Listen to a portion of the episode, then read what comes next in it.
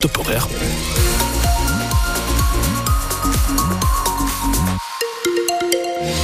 Avant le journal, un petit coup d'œil sur euh, le ciel que vous allez voir aujourd'hui. Bon, ce sera gris, clairement, ce matin et cet après-midi, mais toujours de la douceur.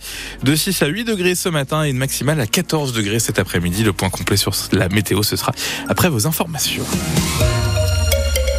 Et à la une de ce journal de 6 heures, Isabelle Rose, les agriculteurs de Lyon rejoignent leurs collègues d'Île-de-France aujourd'hui. Oui, deux cortèges partent ce matin. Le premier à 10h30 du péage d'Auxerre Sud et le second à midi et demi du péage de Saint-Denis-l'Essence.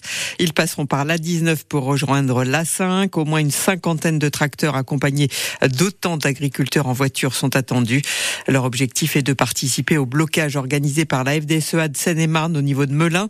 Malgré la distance, c'est un mouvement plus facile à organiser que celui de la semaine dernière explique Jean-Claude Gonnet, agriculteur à Évry dans le nord de Lyon. C'est différent par rapport à ce qui s'est passé précédemment pour la bonne et simple raison, c'est que là nous allons donc en soutien et nous allons donc être, euh, accueillis par nos collègues de Seine-et-Marne sur tout ce qui est donc logistique et à la fois euh, intendance, etc. C'est une moindre charge euh, matérielle et technique. Quand vous décidez de rester sur place, de monter campement, bah, il faut quand même, il faut, il faut, il faut nourrir les troupes, il faut sécuriser il faut prévoir le couchage, il faut, il y a un petit peu d'organisation à avoir, mais euh, qui toutefois, c'est cette organisation, c'est déterminé en, en peu d'heures. Hein. Euh, on a une capacité, le monde agricole, il a, il a une capacité d'adaptation dans tous les domaines, dans beaucoup de domaines. Et hier soir déjà, environ un millier d'agriculteurs avec 500 tracteurs étaient positionnés en Ile-de-France sur les différentes autoroutes qui mènent à Paris. Et on continuera de décliner cette colère des agriculteurs avec le blocus de la capitale, avec des agriculteurs que l'on a peu entendus jusqu'à présent, les agriculteurs bio qui eux aussi vivent une crise importante. C'est la raison pour laquelle Julien Bourgeois, le président du groupement des agrobiologistes de Lyon, est l'invité de France Bleu ce matin à 8h08. Et juste après, On en parle sur France Bleu on vous demandera de venir témoigner témoignez, soutenez-vous le blocus de la capitale par les agriculteurs. Séverine attend vos appels ce matin au 03 86 52 23 23 pour intervenir juste après notre invité. Vous pouvez aussi nous laisser un message sur la page Facebook de France Bleu Auxerre. Et c'est dans ce contexte que le Premier ministre prononcera à 15h à l'Assemblée nationale sa déclaration de politique générale. Gabriel Attal exposera son programme pour les classes moyennes et évoquera la transition écologique avant que le gouvernement n'annonce donc de nouvelles mesures en faveur des agriculteurs. Le gymnase des Champs À Sens tagué ce week-end. La ville de Sens a pris les menaces au sérieux et a porté plainte. Les clichés se sont répandus sur les réseaux sociaux. Des tags ont été inscrits entre vendredi soir et hier matin sur les murs intérieurs du gymnase. Des tags à découvrir sur notre site internet en photo. On peut lire si vous remettez pas le voile, je brûlerai le collège Champlaisant. Ce n'est pas une blague. Dernier avertissement, Free Palestine. Encore un vol de carburant dans Lyon. 800 litres de gazoil ont été siphonnés dans trois camions de la société de transport bois à Blénaud, en. Il est 6h03, vous écoutez le 6-9 France Bleu Auxerre et le journal d'Isabelle Rose. Une campagne de financement participatif pour un projet agrivoltaïque à Chitry dans l'Auxerrois. Le groupe Baïva RE veut installer des panneaux solaires et des moutons sur des parcelles agricoles à faible rendement. L'étude porte sur une trentaine d'hectares situés au nord-est du village et appartenant à trois exploitants des parcelles jugées de mauvaise qualité selon une étude de la Chambre d'agriculture. Ces panneaux solaires permettraient en fait de produire l'équivalent de la consommation électrique annuelle de 7500 foyers. Et pendant la phase de développement, pour financer les études, le développeur utilise le financement participatif. Tous les habitants de Lyon peuvent acheter des obligations pour un rendement annoncé de 8% brut, une source de financement de plus en plus utilisée, une manière en sorte d'impliquer les habitants des territoires selon euh, Thomas Domble-Lide, responsable régional du développement solaire chez Baïva.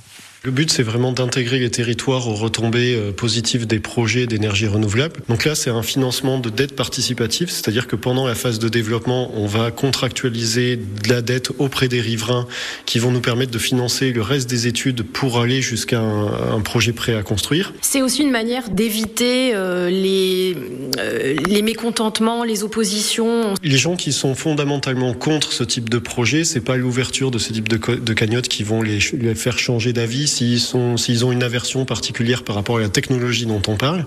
Euh, en revanche, c'est vrai que pour les gens qui sont indécis ou qui se demandent quel est leur intérêt dans ce genre de projet, au-delà des finances de leur collectivité, parce que c'est des projets qui génèrent des taxes pour les collectivités, mmh. euh, c'est aussi un moyen qu'ils aient l'impression d'une volonté d'ouverture des porteurs de projets et de partage de, de, des retombées. Le développeur cherche à lever 50 000 euros. Les habitants de la communauté de l'Auxerrois sont prioritaires pour y participer jusqu'au 8 février.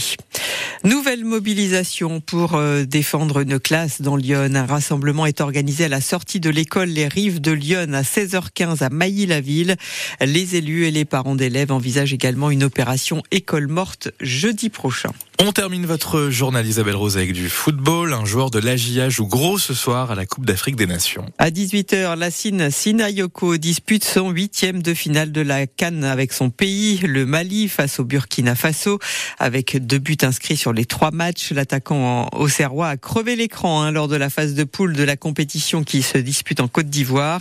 S'il est redevenu l'un des hommes forts de sa sélection, en plus d'être déterminant sur les derniers mois avec l'AGIA, c'est parce que Sinayoko a gagné en maturité de manière fulgurante, Nicolas Fillon. Remplaçant en début de saison avec Auxerre, c'est à partir de novembre que Lassine Sinayoko a pris son envol. Sur les six derniers matchs de Ligue 2 qu'il a disputés, l'attaquant a signé trois buts et deux passes décisives. Souvent moqué pour sa maladresse, le Malien formé dans Lyon n'est plus le même homme depuis qu'il a fait appel à un préparateur mental. Voilà ce qu'il nous confiait en fin d'année dernière. Ça m'aide à gérer mes émotions parce que j'ai des petits soucis avec ça.